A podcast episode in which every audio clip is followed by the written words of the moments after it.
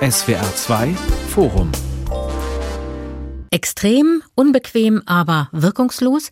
Der Grenzgänger Bertolt Brecht am Mikrofon Silke Arning.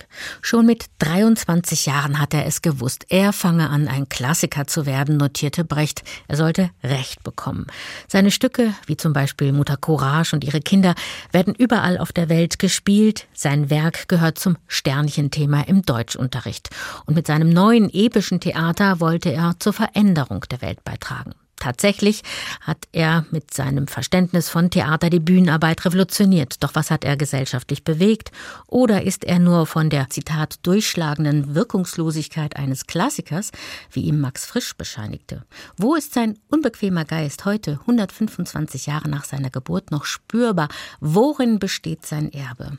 Im SWR2 Forum diskutieren heute Luise Meyer, Autorin, Theatermacherin und Kulturaktivistin aus Berlin, Julian Warner, Kulturanthropologe und künstlerischer Leiter des Brecht-Festivals in Augsburg und Professor Erdmut Witzisler. Er ist Leiter des Bertolt Brecht Archivs an der Akademie der Künste in Berlin.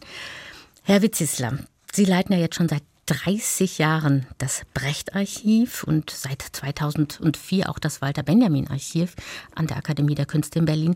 Was treibt Sie an, dass Sie sich so lange mit Brechts Person und mit seinem Werk beschäftigen? Was fasziniert Sie immer noch oder immer neu an Brecht? Na, ich muss sagen, es wird nie langweilig. Also, das ist ein Autor, der einen ganzen Kosmos bedient. Sie haben das Gesellschaftliche angesprochen, Sie haben das Theater angesprochen. Das sind schon zwei Bereiche, aber bei Brecht haben wir Musik. Er ist ja vielleicht sogar bei vielen durch die Musik am ehesten zu greifen oder bekannt. Also Maggie Messer kennen ganz viele. Sie haben Diskurse, die damals wichtig waren über die Gesellschaft, aber auch über Kunst, über Architektur und äh, was weiß ich noch, wo Brecht bis heute irgendwie so eine Bezugsgröße ist. Und wenn man damit täglich zu tun hat, hinterfragt man das natürlich nicht. Aber ich kann nur sagen, es macht Spaß und es geschieht immer wieder was, das einen motiviert und uns als Team bei der Stange hält. Eigentlich hört sich das so an, dass Brecht dann schon sehr früh sehr modern unterwegs war, sehr fortschrittlich, was wir heute interdisziplinär nennen und auch immer als etwas, ja, als eine besondere Markierung herausstellen. Das hat er dann auch schon bedient eigentlich.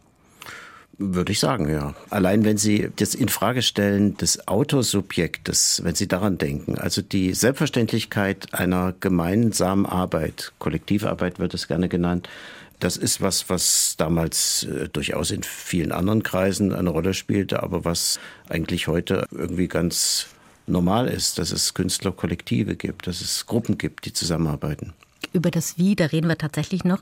Frau Mayer, Brecht und Luise Meyer. Das ist insofern schon eine längere Verbindung, als Sie ihn, wie die meisten von uns wahrscheinlich schon in der Schule kennengelernt haben.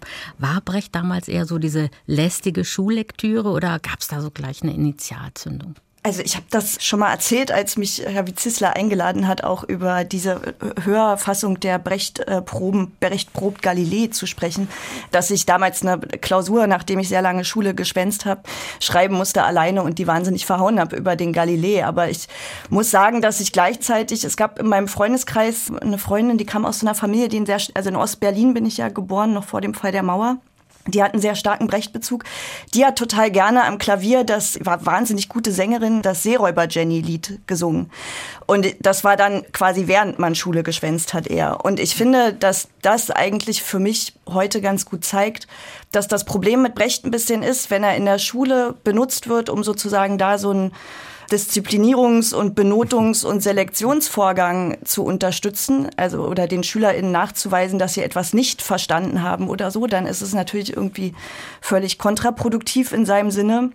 Und wenn er aber benutzt wird, um irgendwie gemeinsam sich quasi zur Weltveränderung gegenseitig anzufeuern, dann ist es der Moment, wo er, glaube ich, noch eine Wirkung entfalten kann oder wo es spannend wird. Also ich glaube, er ist eher spannend, wenn man erkennt, dass man sich damit eigentlich total gut auch gegen diese Institutionen wie Schule auflehnen kann. Herr Warner, wie ist das bei Ihnen? Brecht im Deutschunterricht, da kann man ja eigentlich nicht dran vorbeikommen. Wie haben Sie ihn noch von damals in Erinnerung?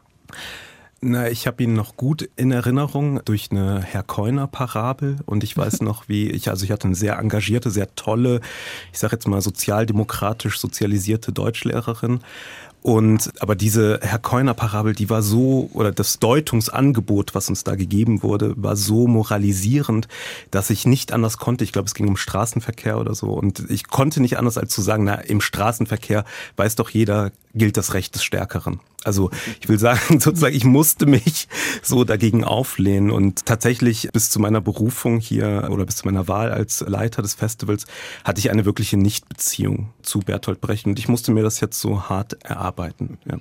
Also Sie sind trotzdem eben, wie gesagt, künstlerischer Leiter des Augsburger Brecht Festivals geworden.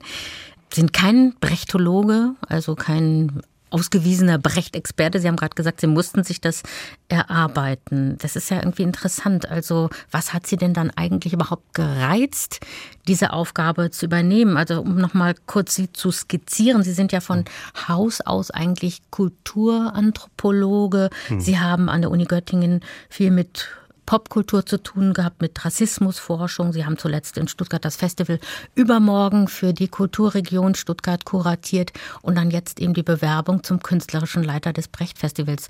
Wie ist das passiert? Ich glaube, was mich antrieb bei der Bewerbung, ist mehr die Frage, wie kann man eigentlich dieses Erbe, das hier in Augsburg vor allem auch ein umkämpftes Erbe ist, ein kulturpolitisch umkämpftes Erbe, wie kann man das öffnen eigentlich für eine diverse Stadtgesellschaft?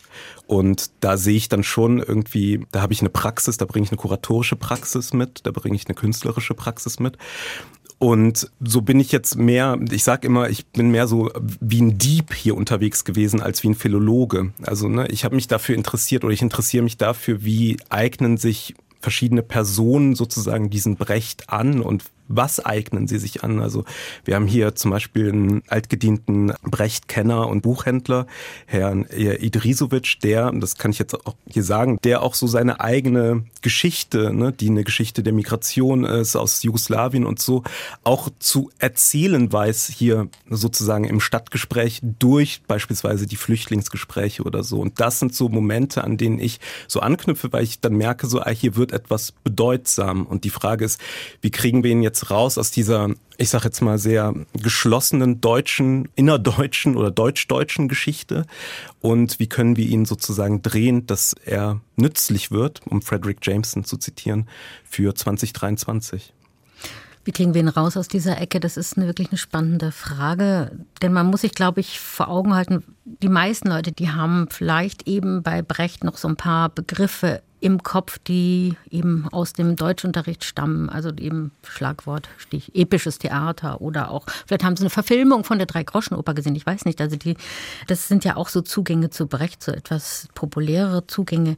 Was sollte denn man von Brecht heute auf jeden Fall im Kopf haben? Oder ist es eigentlich überhaupt falsch, diese Frage so zu stellen? Also ich glaube, dass dieser Anspruch Theater als Mittel und Werkzeug zur Weltveränderung und dass das quasi auch den Zuschauer, die Zuschauerin einbezieht in diesen Aktivismus. Das finde ich ist ganz wichtig. Und das zweite ist für mich ganz spannend, so einen ganz besonderen Begriff vom Lernen, also wo nicht einer lehrt und die anderen lernen, sondern wo das so eine gegenseitige Beziehung ist und dass es eben um Beziehungen geht und nicht um Einzelpersonen, Schicksale, sondern dass die sich überhaupt erst aus dem gesellschaftlichen Beziehungsgeflecht und auch ökonomischen Beziehungsgeflecht, in das wir eingebunden sind, erklären. Und ich finde, das sind ähm, also mit so einem Blick irgendwie durch die Welt zu gehen, das ist ein Riesengeschenk, ja, finde ich. Sie sehen ihn eher als einen Künstler, der so im Miteinander agiert und der Beziehungen schafft. Herr Witzisler, Sie haben mal eine ganze Ausstellung über Brecht gemacht, auch über Benjamin, und Sie haben sie als Extremdenker bezeichnet. Warum? Oder auch eben Brecht als Extremdenker? Denken in Extrem. Na, uns ist aufgefallen, dass man bei Brecht sehr viel begreift, wenn man, wie Heiner Müller sagt, an Konflikte glaubt. Heiner Müller sagt, ich glaube an Konflikte und an nichts sonst. Und das ist ein Satz, der sehr gut auf Brecht auch anwendbar ist. Ein hohes Bewusstsein für Widersprüche. Brecht ist jemand gewesen, der Schwierigkeiten geliebt hat, der Widersprüche geliebt hat, weil die was deutlich machen und weil die was rausbringen bringen. Und das war uns damals wichtig neben dem Dialogischen, was Luise Meyer gerade schon angesprochen hat. Also, dass es ein Mensch in Beziehung ist, der glaube ich, auch diese große Fähigkeit hatte, mit anderen zu arbeiten. Und dass es ein Mensch ist, der ohne ein Gegenüber nichts Vernünftiges anstellen konnte. Elias Canetti hat beschrieben aus den 20er Jahren, äh, nach einem Besuch bei Brecht, dass der sich immer über Störungen gefreut hat. Wenn das Telefon klingelt, da hat das begeistert den Hörer gehoben, weil da möglicherweise eine gute Anregung jetzt kam und nicht, der ist nicht der Autor, der für sich so ein bisschen geschützt in aller Stille seine Texte fabriziert, sondern immer in Auseinandersetzung. Ich glaube, ein Punkt, den ich noch ganz wichtig finde, ist diese Zeit, also gerade zwischen den Kriegen ist ja eine Zeit, in der er nicht alleine so gedacht hat, sondern um ihn rum eine riesige Gemeinschaft oder ein Beziehungsgeflecht und auch ein gegenseitiges Beeinflussungsgeflecht sozusagen von revolutionären KünstlerInnen bestanden hat. Und das ging weit bis in die Sowjetunion nach der Oktoberrevolution und die ganzen Theater- und, und äh, literarischen Entwicklungen, künstlerischen Entwicklungen dort. Und diese Politisierung der Kunst. Und ich glaube, da ist es ganz wichtig, dass er so jemand war, dem das so völlig egal war, ob das jetzt sozusagen sein originäres, äh, geniales, eigenes Werk ist, sondern diese Übernahme und dieses Kollagieren und Zusammenmontieren und Umnutzen, was in dieser ganzen Zeit wahnsinnig produktiv war, das, da steht er mitten drin. Ne? Und ich glaube, das ist auch ein, manchmal so ein Fehler, den wir heute machen, weil er diesen großen Namen irgendwie vor sich herträgt oder wir das mit seinem Gesicht verbinden oder so. Aber das ist sozusagen auch schon an sich eine riesige, heute würde man sagen, eben Community, die sich da gegenseitig auch motiviert und anfeuert und inspiriert und voneinander ganz viel klaut und sich ganz viel auch gegenseitig agitiert, ja, oder versucht, sich zu organisieren, sich in Organisationen gegenseitig irgendwie rein zu verführen. Und also gerade zum Beispiel äh, war jetzt im, im Brechthaus in Berlin eine Veranstaltung zu Asialazis, die zum Beispiel genau diesen Kulturaustausch zwischen der Sowjetunion und dem deutschen revolutionären Theater wahnsinnig geprägt hat. Und ich finde diese wirklich, dass es um diese Verbindungen geht und um diese ähm, auch diese Versuche, sich zu organisieren und solidarische Netzwerke zu knüpfen und so. Das ist, glaube ich, ganz wichtig für uns auch heute, wenn wir uns in der ja immer noch kapitalistischen Welt bewegen, zu verstehen. Herr Warner, wenn man ähm, an Augsburg denkt, also an Brechts Heimatstadt, und dann jetzt mal das aufgreifen, was gerade gesagt wurde, dass praktisch so Brecht in so einem gewissen Milieu halt gearbeitet hat mit Freunden oder in Beziehungen halt zusammen irgendwie etwas gedacht hat, entwickelt hat. Haben Sie das in Augsburg auch wieder entdeckt? Kann man da irgendwo anknüpfen?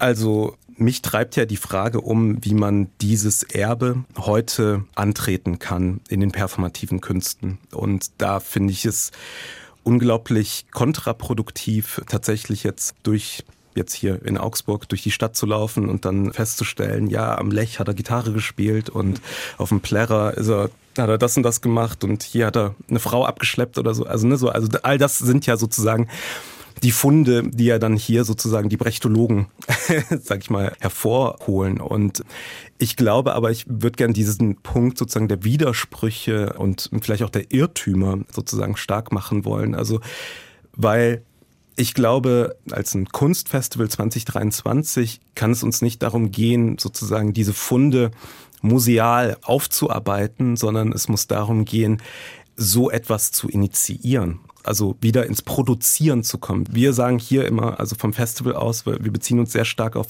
Frederick Jamesons tollen Band Brecht and Method, den er zum Hundertsten geschrieben hat der hier in Deutschland kaum rezipiert worden ist, wo es genau darum geht, sozusagen Brecht aus so einer Musealisierung rauszuholen und nicht mehr nach der Aktualität des Werkes zu fragen. Das wird bei Jameson ähm, sozusagen schon als so eine Art äh, Traditionspflege sozusagen tituliert, sondern stattdessen die Brechtsche Welt zu erforschen. Also sozusagen rauszugehen in die Welt und dort zu erkennen, wie wir sozusagen Dinge, die wir bei ihm finden, in ganz unterschiedlichen kulturellen oder literarischen oder künstlerischen Praktiken wiederfinden. Und so so verstehe ich meinen Job in Augsburg, also genau sozusagen diese Laborstimmung voller Widersprüche, voller vielleicht manchmal auch Machtasymmetrien, aber sozusagen auch Verbundenheit und ja im besten Sinne auch Kulturkampf sozusagen hier herzustellen. Also ne, wir gehen mit dem Festival in die Stadtteile. Dieses Jahr sind wir in Lechhausen. Da, wenn Sie einen Brechtologen fragen, dann wird er Ihnen erzählen, dass er dort dann auf der Kirchweih war.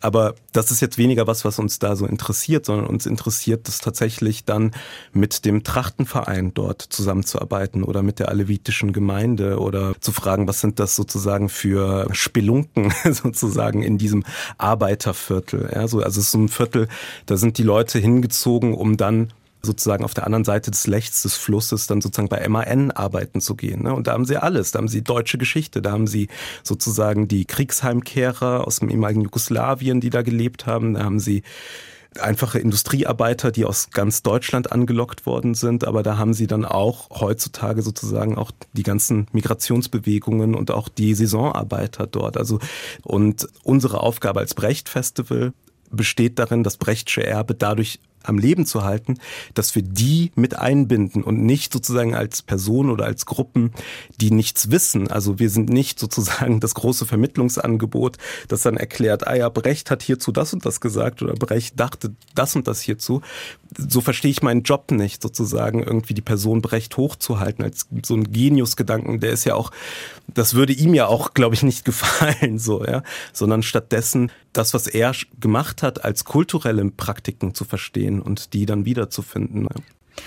SWR 2 Forum heute zum 125. Geburtstag von Bertolt Brecht. Extrem, unbequem, aber wirkungslos. Der Grenzgänger Bertolt Brecht. Ich würde gerne noch mal ein paar Punkte vertiefen wollen. Also ein Stichwort Brechtsche Erbe. Und ich glaube, wenn man jetzt mal so in die Theaterlandschaft guckt, ich habe gerade mal so ein paar Schlagzeilen der letzten Wochen rausgezogen zu Brechtstücken, die gerade in den letzten Wochen inszeniert wurden. Da stand dann immer drin in den Kritiken Material, das schmerzlich gut in die aktuelle Zeit passt, ein Text der Stunde, frappierende Gegenwartsbezüge und natürlich, wenn so ein Stück wie Mutter Courage und ihre Kinder auf der Bühne gezeigt wird, dann denkt natürlich automatisch, denken viele Besucherinnen und Besucher an den Ukraine-Krieg und ziehen da Parallelen. Also meine Frage, sind es Brecht-Stücke deswegen von Bedeutung, weil sie eben immer noch so aktuell sind? Werden wir ihnen damit gerecht, wenn wir diese Aktualität betonen, was ja auch viele Theater heute auch zu Recht vielleicht machen, ich weiß es nicht, also indem sie eben viel Brecht spielen, weil sie sich damit Antworten erhoffen auf Fragen wie Ausgrenzung oder soziale Benachteiligung oder die Suche nach Utopien. Also das sind ja die Fragen, die auch sehr zentral sind gerade.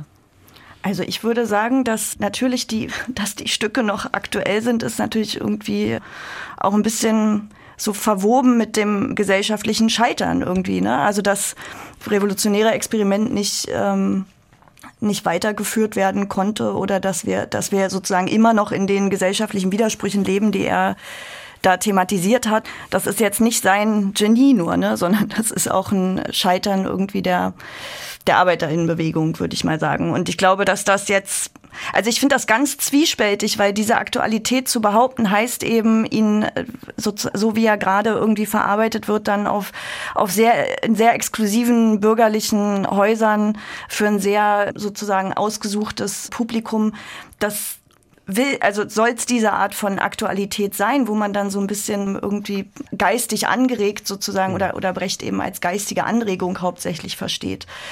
Und deswegen ist es gar nicht so, also es ist wirklich wichtig, was Julian Warner jetzt macht oder auch was wie Zissler nochmal betont hat oder was ich auch versuche, was ganz viele Leute gerade, glaube ich, versuchen, die sich ernsthaft mit Brecht und all den Konflikten, die er bespricht, beschäftigen, machen. Also dieses, er ist kein sozusagen Objekt, sondern er funktioniert nur dann, wenn wir aktiv werden aus dem heraus, was, also er, er, ja, dass die Welt sozusagen für uns tatsächlich das wird, als was er sie uns irgendwie äh, zeigen wollte oder wir zu der Handlung kommen, zu der er uns provozieren wollte oder so. Und das, das finde ich irgendwie wichtig, dass das nicht diese Art von, wie wir uns ganz oft, glaube ich, mit Sachen beschäftigen, dass wir die einfach irgendwie so anregend und interessant finden und aber nicht eine eigene Handlungsnotwendigkeit daraus ableiten. Und dazu gehört auch, dass Brecht jemand war, der in den 20er und 30er Jahren ganz viel auch in diesem Arbeitertheater oder Arbeiterinnentheater, würde man heute sagen, Bewegungsspektrum unterwegs war und das auch in der DDR noch weiter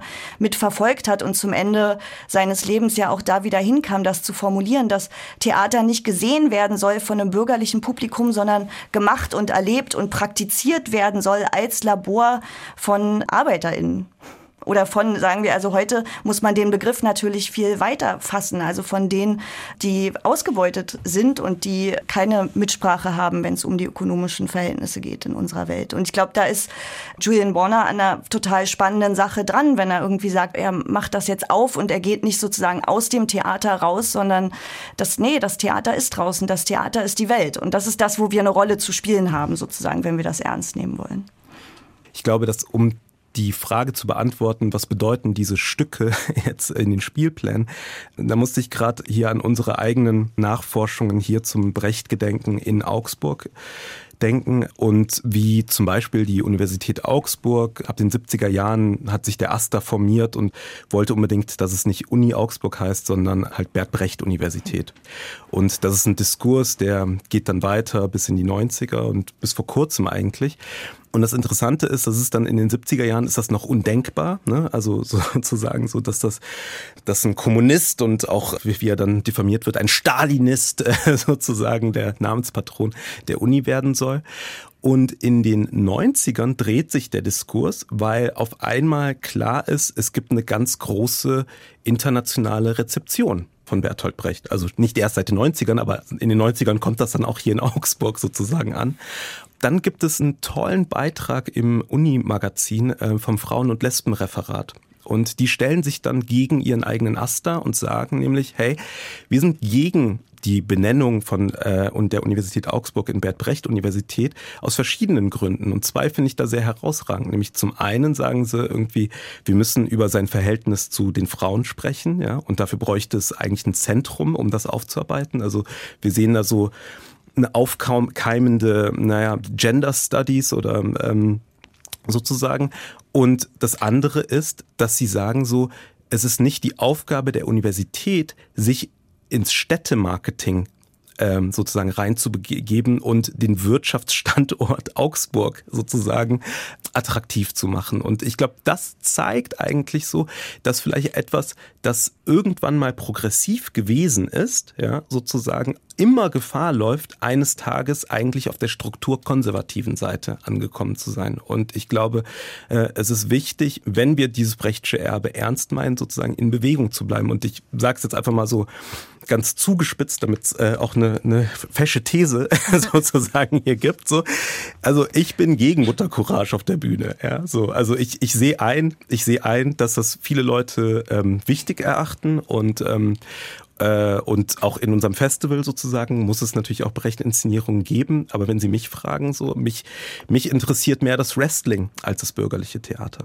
Herr Witzisler, wie ist das bei Ihnen? Mutter Courage ich auf könnte der mich jetzt, Ich könnte mich jetzt auf eine ganz äh, billige Weise äh, dranhängen und sagen, ich bin auch gegen Mutter Courage auf der Bühne. wenn es als ein Stück zum Ukraine-Krieg inszeniert wird. Hm. Also äh, Moto Courage geht, kann man machen, wenn man gute äh, Leute hat, die das machen, äh, wenn man eine, gute Konzeption hat und wenn man das als Theaterstück ernst nimmt. Ähm, Theater, wie es Brecht gemeint hat, eben nicht, äh, Luise Meyer hat das äh, ja sehr schön beschrieben, nicht als Konsumier- oder kulinarisches Theater, wo man zurückgelehnt zuguckt und sich äh, berieseln lässt, sondern äh, als Theater, was äh, was, was äh, Aktivierendes hat, was äh, Eingreifendes. Und wenn dann danach eine Diskussion möglich ist über einen Ukraine-Krieg, ist das auch in Ordnung. Und wenn dann jemand sagt, ja, das passt ja, das ist das Stück der Stunde, dagegen habe ich nichts. Aber wenn es so konzeptionell wird, so, ähm, so, so didaktisch, äh, dann, äh, dann wird's äh, unerträglich. Also äh, ich sehe gerne Theaterstücke von Brecht, aber ich sehe sie gerne äh, wegen ihrer unglaublichen Dialogizität, um so ein Fremdwort zu verwenden, also wegen der, wegen der Art, wie Brecht die Leute ins Gespräch bringt. Das ist unglaublich natürlich. Das, das wirkt so, als dass man manchmal denkt, ja, so reden Leute, aber wenn man es untersucht, merkt man, dass das eine, eine Kunstsprache ist, eine absolute Kunstsprache, die aber einfach, einfach gut gemacht ist und äh, unverkennbar ist. Sie haben ja eben davon gesprochen, Herr Witzisler, dass Theater so etwas Eingreifendes haben sollte und nicht so didaktisch. Ähm, findet das denn heute an den Theatern eher nicht statt oder findet es statt? Also welche Wahrnehmung haben Sie da? Ja, das kommt drauf an. Also wenn man, wenn Sie jetzt äh, explizit auf Brecht äh, Inszenierung äh, ähm, abheben, dann äh, ist das sicher von, von Fall zu Fall unterschiedlich. Ich erinnere mich an eine, äh, schon, die liegt schon ein bisschen zurück, äh, Fatzer im Deutschen Theater in Berlin. Ähm, Tom Kühl und äh, Jürgen Kuttner haben das gemacht. Die haben am Anfang äh, so Karten äh, hingehalten und das Publikum konnte die Reihenfolge ähm, wählen, in der an diesem Abend das Stück gespielt wurde. Und das war unglaublich spannend, weil man die ganze Zeit äh, äh, wissen konnte, dass diese sieben oder acht äh, ähm, Teile auch in einer ganz anderen Reihenfolge. Nur, der, nur das letzte war festgelegt äh, und das erste glaube ich auch, aber irgendwie gab es eine, eine, relativ hohe Flexibilität und das fand ich Einladung zum, zum Denken. Das fand ich, äh, fand, ich, fand ich hochflexibel. Aber es gibt natürlich auch Sachen, wo man irgendwie nicht, nicht, äh, ja, nicht, nicht, nicht wirklich herausgefordert wird. Also ich glaube, das hat, ist auch das Problem, dass die Theater gerade selber sich nicht gerne herausfordern lassen wollen. Und das schadet natürlich ähm, der Praxis irgendwie, dann, wenn sie, wenn sie sozusagen auf Nummer sicher gehen und hauptsächlich so Besitzstandswahrung äh, betreiben.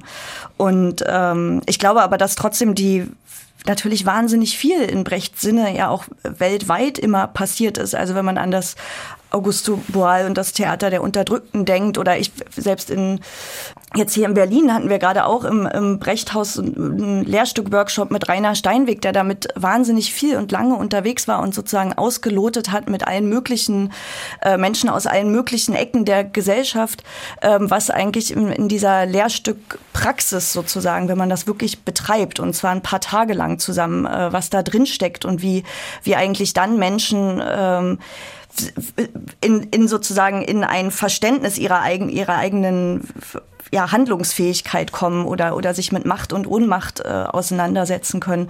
Und das ist eben, glaube ich, so, dass es schon die Wirkung von Brecht etwas ist, wo man nicht jetzt irgendwie so sich wissenschaftlich daneben stellt und guckt, ach, wie entwickelt sich das denn, sondern ich würde das immer verstehen als etwas, worum wir kämpfen sozusagen, dass das ähm, für uns wirksam wird sozusagen oder in unserem Sinne wirksam wird oder ähm, in dem Sinne, den wir für richtig halten. Und das ist nichts, glaube ich, wo ähm, man einfach sich an an den Rand stellen kann und sagen kann, wirkt das jetzt oder, oder wirkt das nicht, sondern eben genau darum geht's, dass es um diese Wirkung wird sozusagen ein und muss auch ein, ein Kampf geführt werden. Und ich glaube, den Theatern muss da auch immer wieder quasi aufs Dach gespuckt werden. Und, und das ist eine ganz wichtige Frage, finde ich. Da sind auch ZuschauerInnen gefragt, also immer wieder das auch zu kritisieren, wenn das da irgendwie in so, ein, ähm, in so eine Kulturindustrie einge, eingepflegt wird. Und zu verstehen, dass Brecht eben eigentlich eine, eine Waffe auch sein sollte für alle, die die ganze Zeit draußen stehen und nicht reinkommen, ähm, sich dagegen zu wehren, dass sie draußen gehalten werden und dass ihnen da eigentlich zusteht und äh, dass er auch für die Leute geschrieben hat.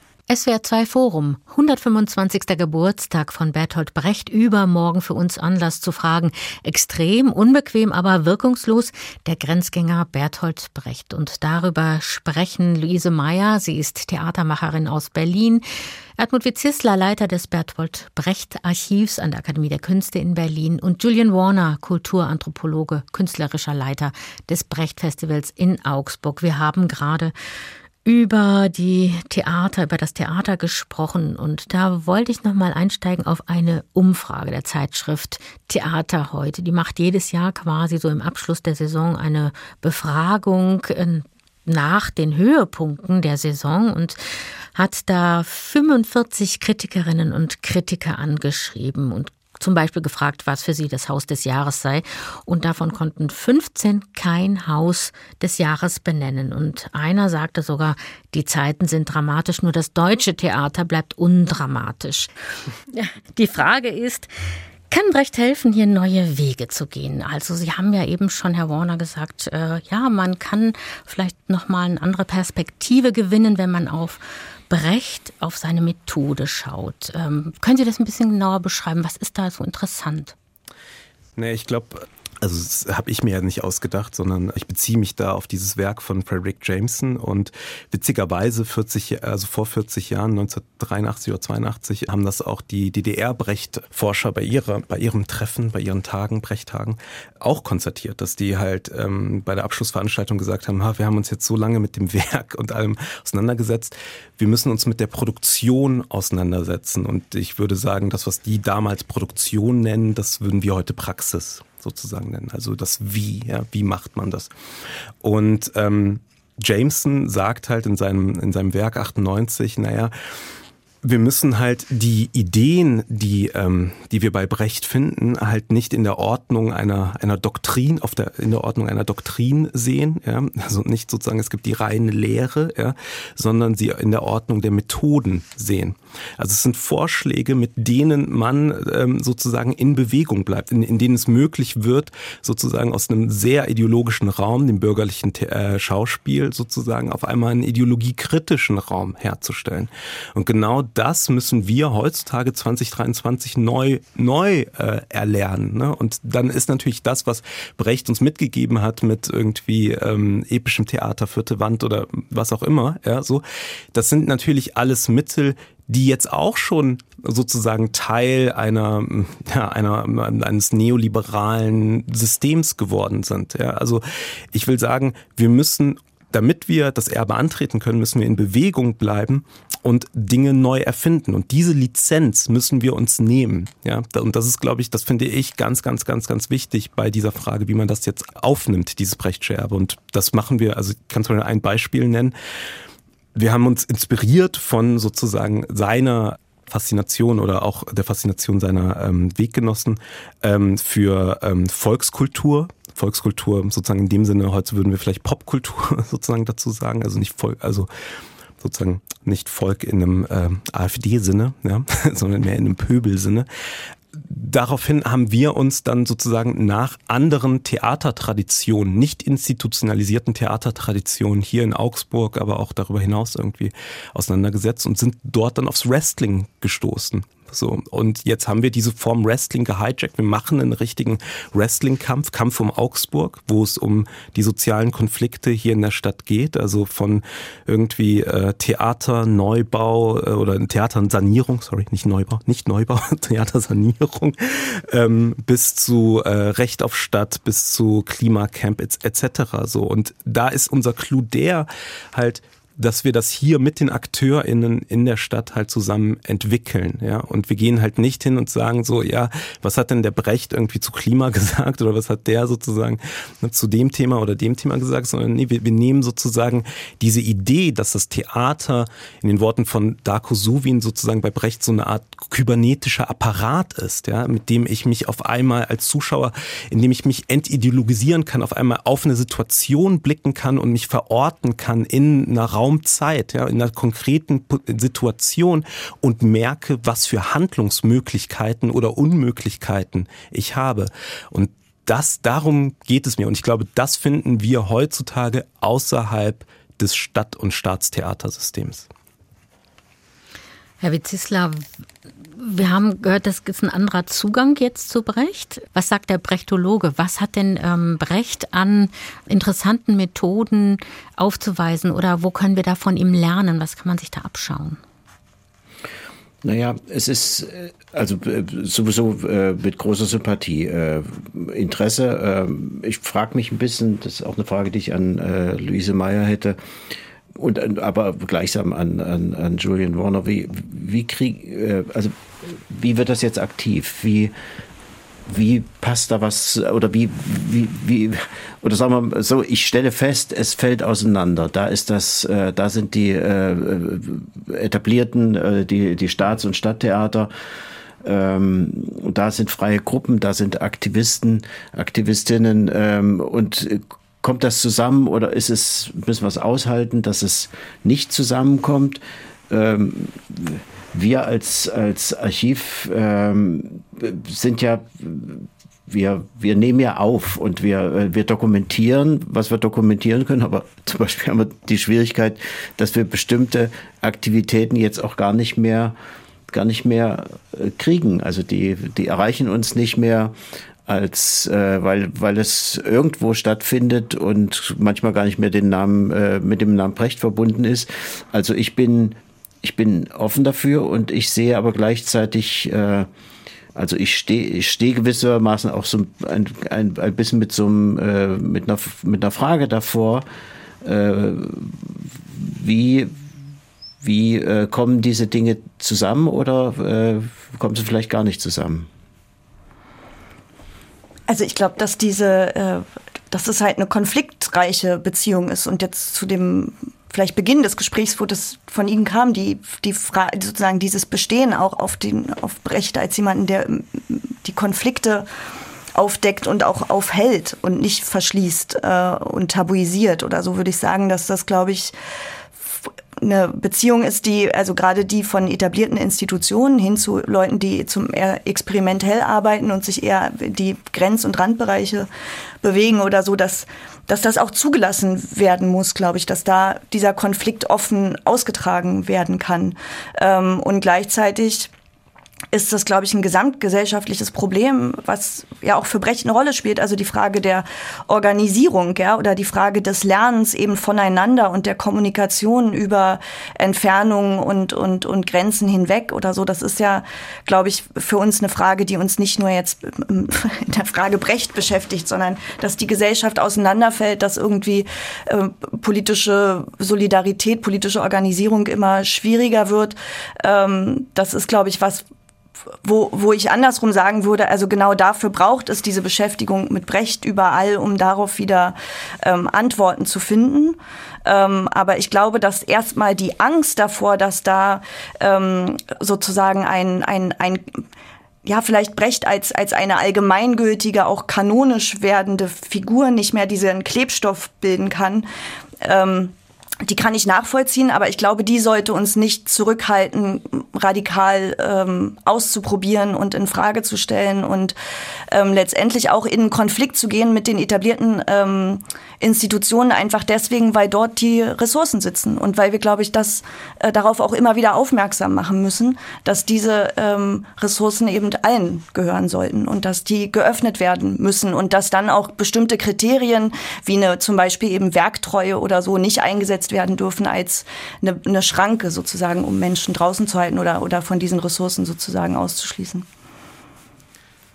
Ja, ich finde die Frage, ähm, die jetzt sozusagen im Raum liegt, also wie sammeln wir das? Wie gibt das? Hat es noch den gemeinsamen, äh, den gemeinsamen Nenner, ja sozusagen, oder ist äh, ist das sozusagen, ist die, bedeutet die Dekonstruktion eigentlich das Ende, das Ende des Diskurses oder des Archivs oder des Festivals sozusagen in der Form. Und ich kann natürlich jetzt nur sozusagen aus der Festivalperspektive schauen und ich würde sagen, the most Brechtian thing to do wäre natürlich das Festival in Frage zu stellen. So, ne? Und äh, oder zumindest äh, die ähm, der Titel, unter dem es stattfindet. So, ne? Und ich glaube, das ist das Spannungsfeld. Das haben Sie beide ja äh, jetzt auch wunderbar irgendwie beschrieben. Das ist das Spannungsfeld. Ich denke, in meiner Lebenszeit darf ich das Spannungsfeld einfach nur aushalten oder sozusagen immer dafür sorgen, dass es ähm, dass es da ist. Aber ich würde mir für die Zukunft würde ich mir tatsächlich die Abschaffung wünschen. Ja.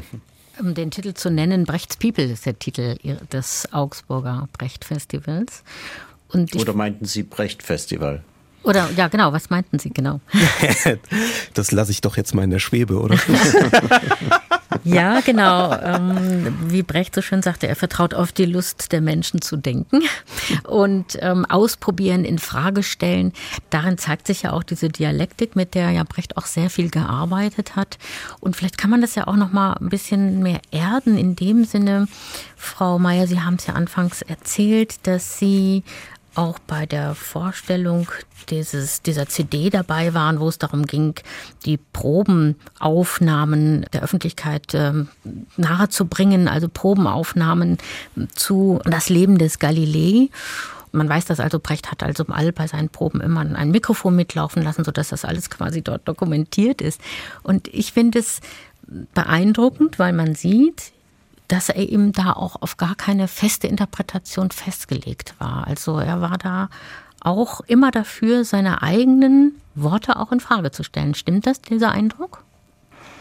also ich glaube, dass das, also für mich war an diesen Probenaufnahmen total interessant zu merken, wie eben dieser Lehr- und Lernprozess und die, dieses Weiterentwickeln und Weiterdenken, also eben in der Praxis denken, ähm, wahnsinnig spürbar war. Und ich glaube, das ähm, ist, ist einfach eine, eine Arbeitsmethode, die, glaube ich, wahnsinnig auch übersetzbar ist in ganz viele andere Bereiche und in ganz viele andere ähm, ja Momente, wo es wichtig ist zu denken und zu analysieren. Also dass die diese Figur immer wieder so zurückgebunden wird an die gesellschaftlichen und historischen Verhältnisse und dass nie einfach diese Idee von von einer individuellen sozusagen Person, die ihr Handeln und und ihre handlungsleitenden Prinzipien irgendwie aus sich selbst oder aus so einer Idee von von einer inneren moralischen Entwicklung ähm, schöpft, sondern dass sie in, in, der, in den gesellschaftlichen Verhältnissen steht und dass die Einzelperson immer korrumpierbar ist. Also auch Brecht als Einzelperson immer korrumpierbar ist und deswegen offen bleibt einfach und offen bleiben muss ähm, für Widerspruch und Kritik von außen und den Blick eben wenden muss auf das, welche, welche Einflüsse, welche Welt wirkt hier eigentlich gerade auf mich ein und wie kann ich die Welt dann verändern, damit sie anders auf mich einwirkt. Und das dann in so Miniaturen bei diesen äh, Proben zu spüren, wie er wirklich die ganze Zeit da dran ist, nicht sein eigenes Werk zu verteidigen, aber diese, diese Grundüberzeugung wirklich mit allen weiterzuentwickeln und zu teilen und, und die, die sozusagen zu, ähm, in den Raum zu stellen und zu verteidigen. Das, das ist irgendwie ganz, ganz spannend und was, wo man sehr viel draus mitnehmen kann, glaube ich. Das wäre doch im Prinzip eigentlich eine Formel auf jeden Fall, auf die man sich einigen könnte, wenn man sagt, Brechts Erbe besteht eben in dieser Offenheit, auch eben in dieser Leistung äh, zu sagen, ich stelle mich selbst in Frage. Unbedingt. Immer wieder, immer neu anfangen. Äh, wie, äh, Walter Benjamin nennt ihn ja den Experimentierer, den von vorn Anfänger. Und äh, dass bei Brecht dann natürlich äh, das auch Grenzen hat. Also dass äh, einer seiner Widersprüche ist ja, dass er offen fürs Experiment, äh, immer, wie ich es gerade beschrieben habe, war aber gleichzeitig auch äh, durchaus interessiert an so einer gewissen, ähm, an so einem gewissen, gewissen Klassikerstatus. Und ähm, man hat das dann gemerkt, als er anfängt, äh, Bücher, äh, als die Stücke äh, zu Lebzeiten schon in äh, so einer kleinen Ausgabe äh, begonnen werden und er, äh, Peter Surkamp schreibt, äh, er möge ein etwas größere Type wählen, damit die äh, das äh, doch ein paar Seiten mehr werden, denn bei uns werden äh, Schriftsteller bekanntlich mit dem Zentimetermaß gemessen. Das ist auch ironisch, aber es gibt natürlich auch bei Brecht diese ähm, neben dem äh, Offenen gibt es auch diese äh, Tendenz, äh, etwas festzuhalten, etwas, äh, auch die Sorge um das, um das Nachleben. Aber für uns kann ja entscheidend eigentlich wirklich nur dieser äh, Gedanke des Offenen und des in die Welt gehens äh, sein, wie äh, Luise Meyer und Julian Warner das mit verschiedenen Beispielen beschrieben haben. Dann nochmal so gefragt, Theater in der Nachfolge Brechts wenn Sie da jetzt so auf die Theaterlandschaft gucken, ist man da mutig genug, offen genug? Ist man auch bereit, entsprechend zu experimentieren? Auch das haben Sie ja herausgestellt. Oder wie würden Sie es beurteilen? Also die Frage ist, wer, wer ist jetzt in der Frage Mann sozusagen? ähm, ich glaube eher, also es gibt einfach da gerade, also ich kann das nur wirklich auch allen Hörerinnen und, und Hörern äh, ans Herz legen, sich an diesem Konflikt, der da gerade ausgetragen wird, zu beteiligen und dafür einzutreten, ähm, dass das eben geöffnet wird und sich im Sinne irgendwie eines gemeinsamen sich äh, der Veränderbarkeit der Welt annäherns äh, betrieben wird und nicht äh, immer weiter abgeschlossen wird. Und, ähm, und sich da für den Abbau von Machtverhältnissen, von, von Hierarchien einzusetzen, für die Demokratisierung von Theater, für die Diversität am Theater, das ist, äh, damit das wieder ein Ort wird, ähm, wo gesellschaftliche Aushandlung wirklich stattfinden kann und nicht nur so sozusagen performt wird zwischen einigen wenigen. Das ist, glaube ich, was, was einfach unsere Aktivität äh, ganz stark voraussetzt. SWR2 Forum, extrem unbequem, aber wirkungslos. Der Grenzgänger Bertolt Brecht war heute unser Thema. Es diskutierten Luise Meyer, Autorin, Theatermacherin, Kulturaktivistin aus Berlin. Julian Warner ist der künstlerische Leiter des Brecht-Festivals Augsburg und Kulturanthropologe. Und Professor Erdmut Witzisler, Leiter des Bertolt Brecht Archivs an der Akademie der Künste in Berlin. Herzlichen Dank in die Runde, dass Sie dabei waren. Mein Name ist Silke Arning.